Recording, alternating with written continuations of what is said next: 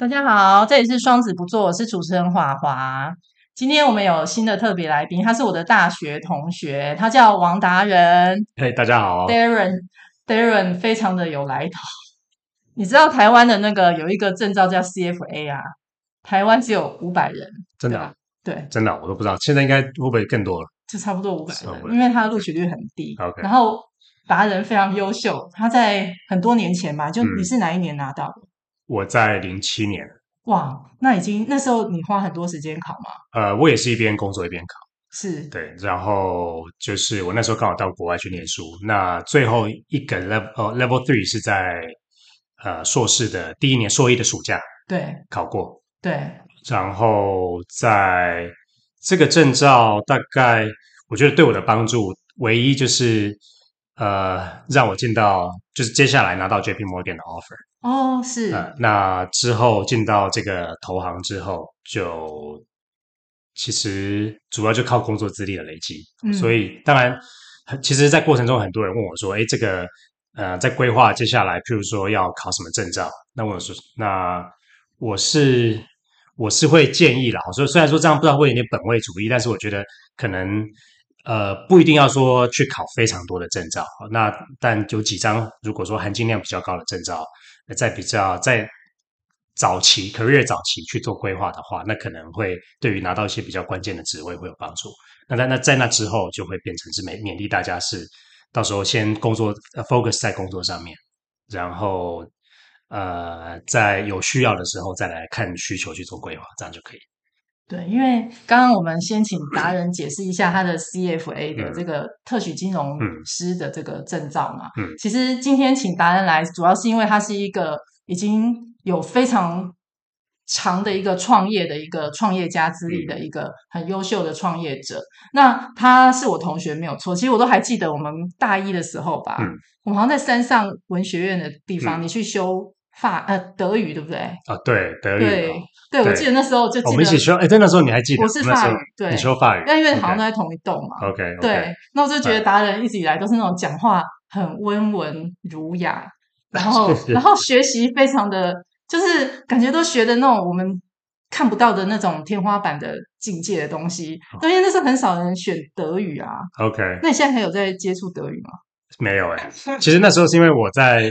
那个要升大学那个暑假去学法语，我觉得法语太难了，所以我想说，哎，那这样子 赶快学一点其他字。反而我跑去学法语，我是因为很梦幻，很想去巴黎，所以跑去学法语。OK OK。然后，然后对，还有就是达人那时候大学啊，我们一般去打工啊，都是、嗯、都是那种家教啊，或者是去咖啡店啊。嗯、结果他人在那时候很很很 fashion 的去那个 Friday，对不对？啊，对啊，是那时候其实是我们另外一个同学。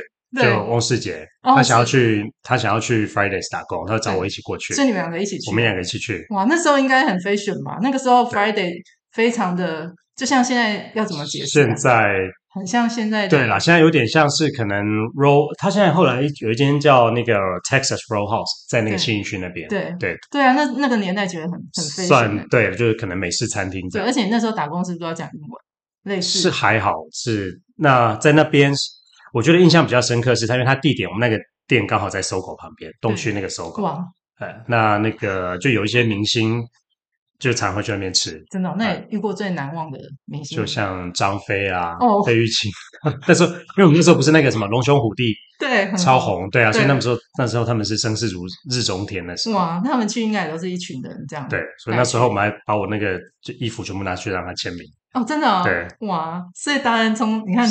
是我的印象真的没有错，你从大学开始就感觉就走那种我们比较难想象触及的，我们都会选比较安全的。嗯，然后刚刚讲他毕业以后，你又花了一个时间去考这个 CFA 嘛。嗯，对啊，那时候 CFA 我们有一个教授叫吴启明嘛，他他有考上，他有考，对，我们就觉得他非常的。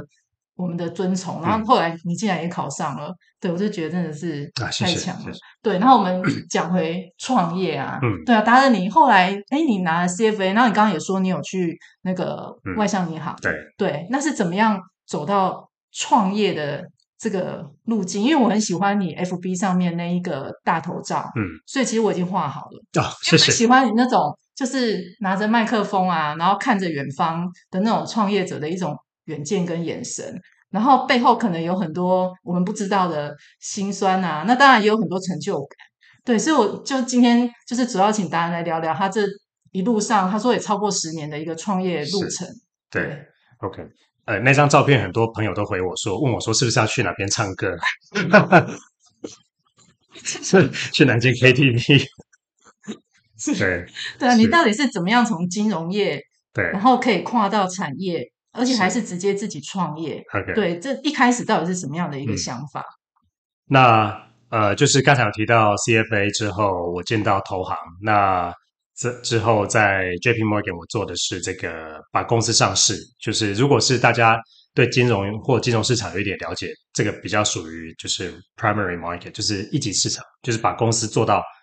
呃，这个规模够大，那可以去做上市。那后来我到 Macquarie 做外资分析师，好，那那个部分就是公司上市之后，那我们去帮当成是公司跟这个基金经理人，就一般我们在很多呃，这个可能听众朋友在在银行啊，在一些通路上面有买基金，好，就是这基金经理人就会是我们主要的客户。对，好，那呃。之后呢，我这样子大概在金融业做了十年之后，我想说，哎，这样我好像呃，这个 primary market 跟 secondary market 次级市场都有做过。那这样我可不可以自己想太多啊？就是有没有办法自己做一间公司，然后可以上市？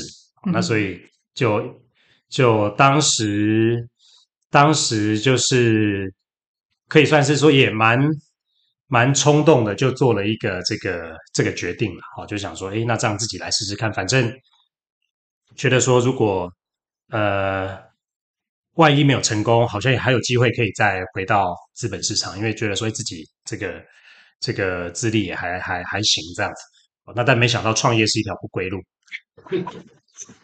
创业其实它，我感觉它的在短短的时间几年之内，你你会学习到的东西，甚至我会觉得说是比之前十年二十年还要来得多。那因为。呃，从一家公司开始，你可能自己一个人开始慢慢找到志同道合的 partner 合伙人、投资人，然后到建立自己的团队等等，这个过程其实基本上就是柴米油盐酱醋茶，基本上你每一个管理的这一种方方面面哈，都是要去去都要去学习到。那所以，其实我觉得像我们当时，我一个很深刻的感触是，呃，当我之前在这个。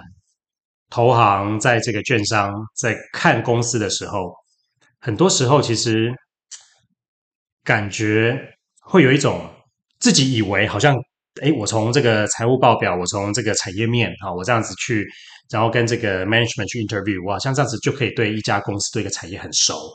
那但是自己创业之后，反而会觉得说，哎，原来还会有多一个更深层的一些体验。所以我觉得其实。呃，创业这一这是就算到目前了哈，我到这样已经十年下来了，我觉得我每一天都还是在学习到很多新的专业的知识。嗯、那这些知识其实对于我自己在，就是说做投资也好，做金融也好，其实都有都有些帮助。嗯，所以我觉得这个这是一个很好的经验。达人真的一直以来都是这么的客气，现在还还说自己一直在学习。对，那你的第一个创业的项目，嗯，是。在那个时候是什么样的项目跟契机是对。那呃，我觉得其实因为我跟云华是念这个财财管系嘛，哈，所以我们对于这个财务管理、对于金融，呃，其实是有一定的了解。那我觉得在这里面，对于我自己觉得其实帮助很大的一个观念。呃，其实是两个，那这个两个也是协助我在创业上面，就一开始我觉得可以先站稳脚步，运气很好啊，也算运气还不错，站稳脚步的原因，一个是这个资产配置，对，好，那另外一个就是这个叫什么 duration，对，这个用中文来讲，可能就是说你的那个这个呃，一个叫做这个这个中文不知道怎么翻，就是续航吗？你的你的这个。负债上面的现金流 （cash outflow） 跟你的这个收入的那个现金流 （inflow） 现金流这两边最好要能够去匹配得上。对，好，那这个匹配得上的话，至少你可以在，因为创业它其实是一个非常就是那高低起伏的一个过程。好，那这个我如果说这边要分享给大家的话，我觉得从十年来创业唯一的一个概念，唯一一个不变的真理就是市场永远在变。对，你永远没有办法去估计市场它会怎么变化，所以你的生意一定是走一个波浪状。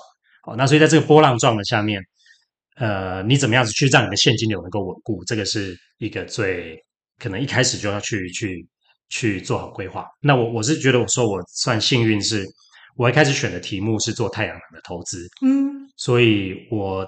等于是在那一段那个阶段，现在太阳能可能大家会更熟悉，但我在那个时间点，其实还算是政府刚在推的时候，所以其实我自己也是有一点，有一点就是就是就是有点有点犹豫。那不过这也是因为我自可能当分析师的训练吧，哈，就是就比较会去找一些各个产业的这种，就是可能专家人士，那我去拜访了一圈。我这样子了解聊了过之后，那我记得非常深刻是当时我聊了一个呃太阳能产业里面一个重磅公司的总经理，那他跟我讲说他自己也在他家里面建了太阳能的那个发电，那大概也已经做了五六年，他觉得诶这个发电也很稳定，所以我就想嗯，那这样好像看起来可以，所以我就也是就找了几个投资人几个朋友，那就大家建了一个太阳能发电的公司，然后就跟台电签了二十年的购电契约。好，那所以基本上就当基本上那时候就是只要有出太阳，那我就有钱可以赚。所以那如果阴天、阴雨天呢？阴天就是要差一点。所以当然你盖，你、哦、案场是要盖在那个南部会比较多了。是，哎，好，那、哦、所以那那这个是这个 cash inflow 嘛？好，那当然你为了要去扩大那个获利，所以就会有一些就是呃怎么讲，一些用一些 leverage 就去跟银行做借贷。对，那所以那借贷上面刚好。借贷的这个还款的时间跟台电的时间是可以 match 得上，对，所以就在这一段，其实这个算是我一个核心的、核心的一个算是投资。那他他协助我在未来这这过去这十年哈，就是我的企业有一些冲很高，然后这样子高低起伏的时候，让我还算是有一个打底，是很稳定的一个收入。所以那对于对于家庭，就是对也比较怎么讲，就是比较不会。对，对太太他可能也比较安心一点了。对，所以所以这个是我我一开始第一个投资。是，那如果说像达人你说这个其实算是你已经蛮稳的一个项目，嗯，那你怎么还会想要再往第二个，甚至你后来说还有其他高低起伏，嗯，那又是什么样的一个契机？OK，对，那所以打底了之后，那对于我想所有如果说听众是会想要创业的，那一定会想说，哎，那我有没有可能有一个？呃，就是像我们在买选择权一样，哈，就是你底铺好了之后，你会有一个可以往上，呃，怎么讲，就是可以冲更快的一个一个资产的配置，哈，所以就我刚才提到了资产配置上面有一个比较稳定的收入，那基本上它的这个利润报酬一定会相对来讲是比较比较固定，好，那怎么样子可以去获得一个更高的报酬？那就要去靠这种等于就是会有一些波动比较大的事业啊，所以在那时候刚好。我有一个高中的同学，那他来找我，就是说他自己本身是在这个媒体产业也做了很久啊。那呃，当时在联播网上面，呃，也刚好是一个起步。当时其实，在 Facebook 在台湾还没有太多人用，那应该是已经有不少人用，但是 Facebook 的这个变现在上面投广告的人还不多。对，所以当时主要的流量还是在于这种各个 App 手机的 App 上面。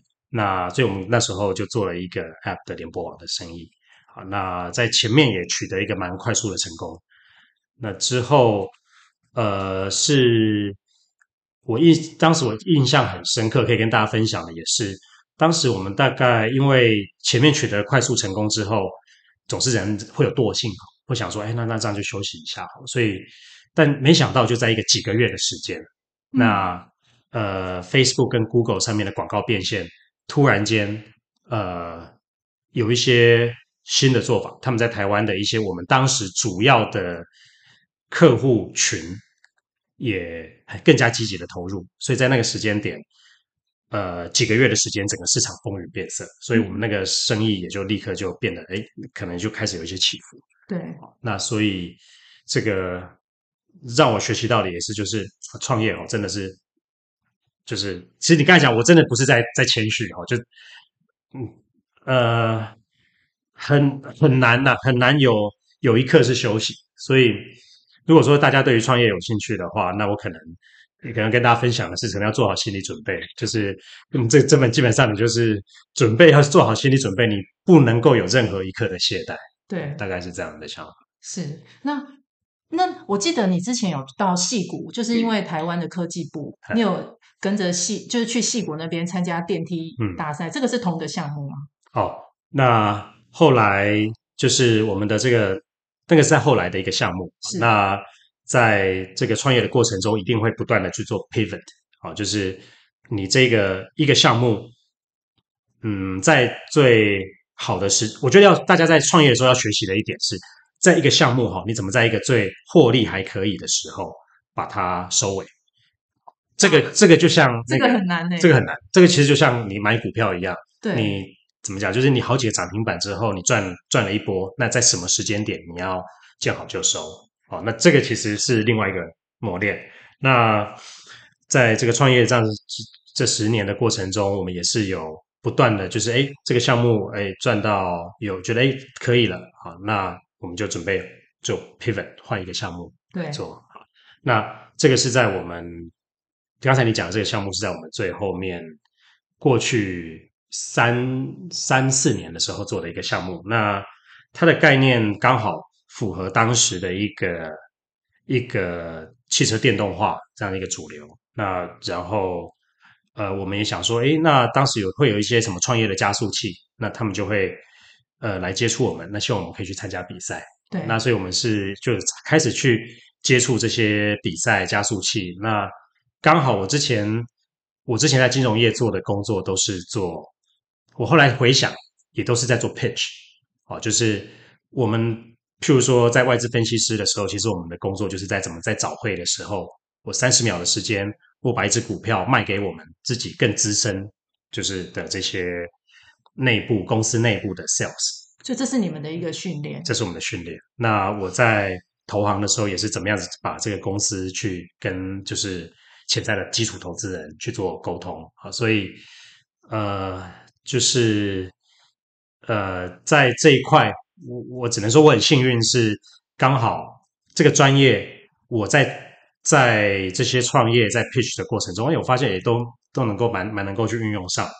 那所以其实你刚才提到这个电梯简报，我们是真的到一零一号，它从底楼就是一楼坐到它顶楼，而且刚好六十分钟，哎，不对，六六十秒，六十秒，一分钟，对。那它就要模拟的就是你在这里面，如果你碰到现在最夯的，假设呃那个那个叫谁，Jensen Huang 哦，NVIDIA 的教主，哦，或者是你在里面碰到 Musk Elon Musk。或者你在里面碰到，呃，这个他张忠谋啊，那你怎么去跟他一分钟的时候介绍你的公司啊？那然后对，让他对你有兴趣，那可以去取得下一步的机会。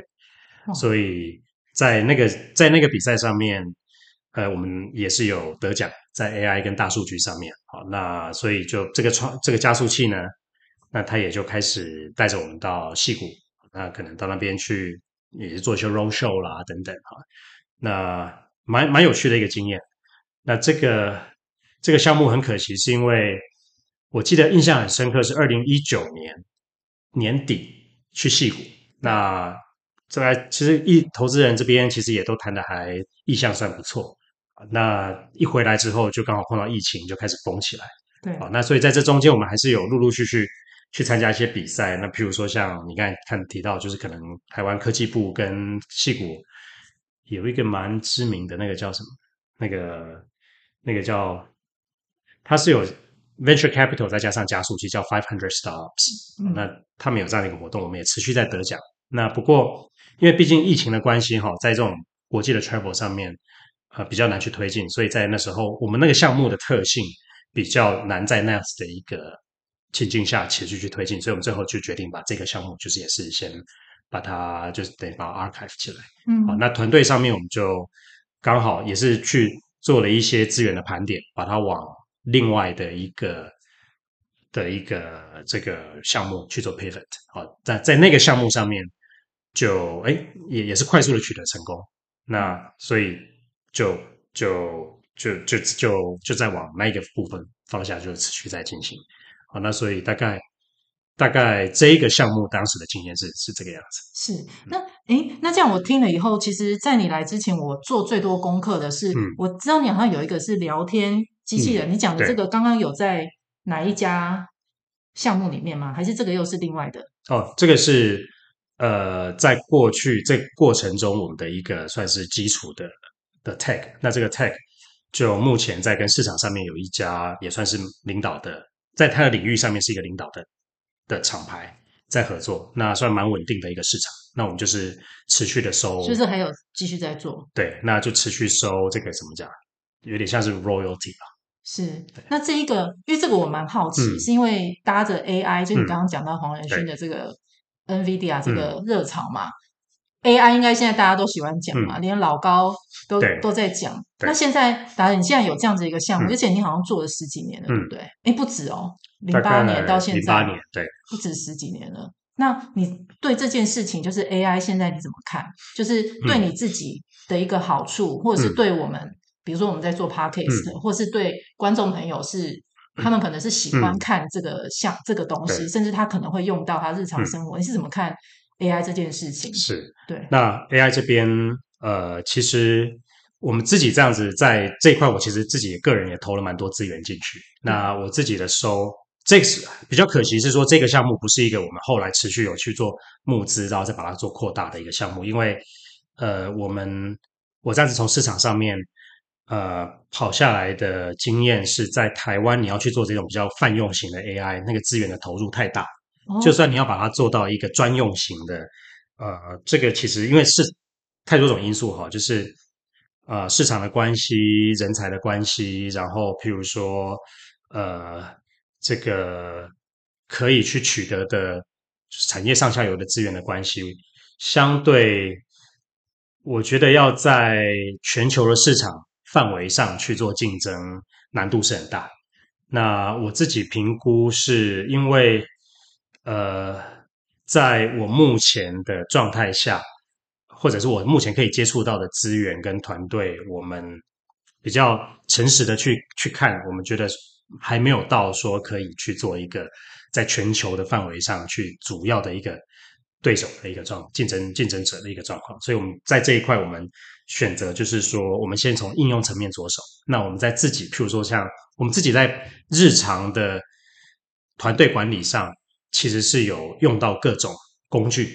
那我们我自己感觉，目前用以工具别人开发好的工具，我们自己来做来运用，我觉得这个目前在以台湾，如果是大多数的创业者来讲，呃，可能会是一个比较好的的方向。哦，就是呃。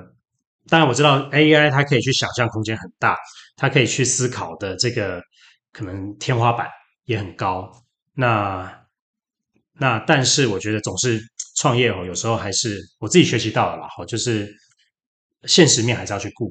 那呃，在怎么样子去可以持续打造稳定的现金流这边，我觉得相对压力还是会比较小一点。好，那我觉得这块还是我目前在我目前这个阶段。比较比较比较着重的一个点。好，那当然，如果说听众里面有一些他真的本身就是在这块领域上面的专家，那他也有办法去架构出来一个他自己很怎么说呢？呃，在在现金流上面是他觉得可以，他是可以 comfortable 的这样的一个状态。那他要持续往这个领域去做钻研，但我也不是不是去不没有去泼大家冷水这个意思，就是如果说。对于一个方向是真的，嗯，有看到一些机会，那想要去做尝试，呃，在考量过各个各方方面面的风险之后，呃，还是想要做，那我觉得去快速的尝试一下，也不是一个，也不是一个不可行的一个做法，啊，所以大概是这是我自己的心得跟大家分享。是。